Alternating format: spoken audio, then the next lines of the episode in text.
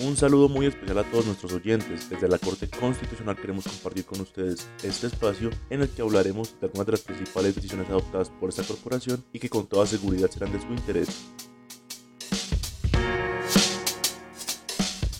Hoy les explicaremos por qué la Corte estableció un conjunto de indicadores en materia de desplazamiento forzado.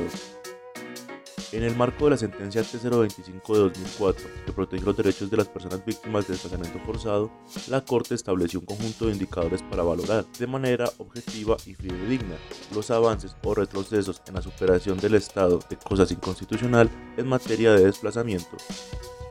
Pero exactamente, ¿qué son estos indicadores? Los indicadores de goce efectivo de derechos de la población desplazada son mediciones que permiten calcular el porcentaje de dicho grupo que efectivamente cuenta con una garantía real de sus derechos fundamentales y los efectos de la política pública en su atención.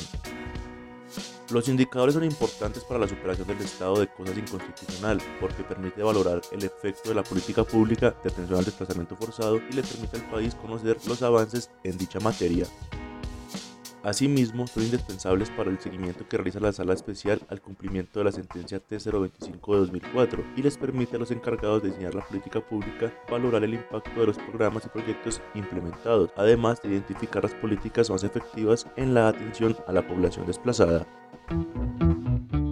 Para quienes quieran ampliar información sobre este tema, el auto es el 859 de 2022 y la ponente es la ex magistrada Gloria Cela Ortiz Delgado. Lo pueden encontrar en la página web www.corteconstitucional.gov.co.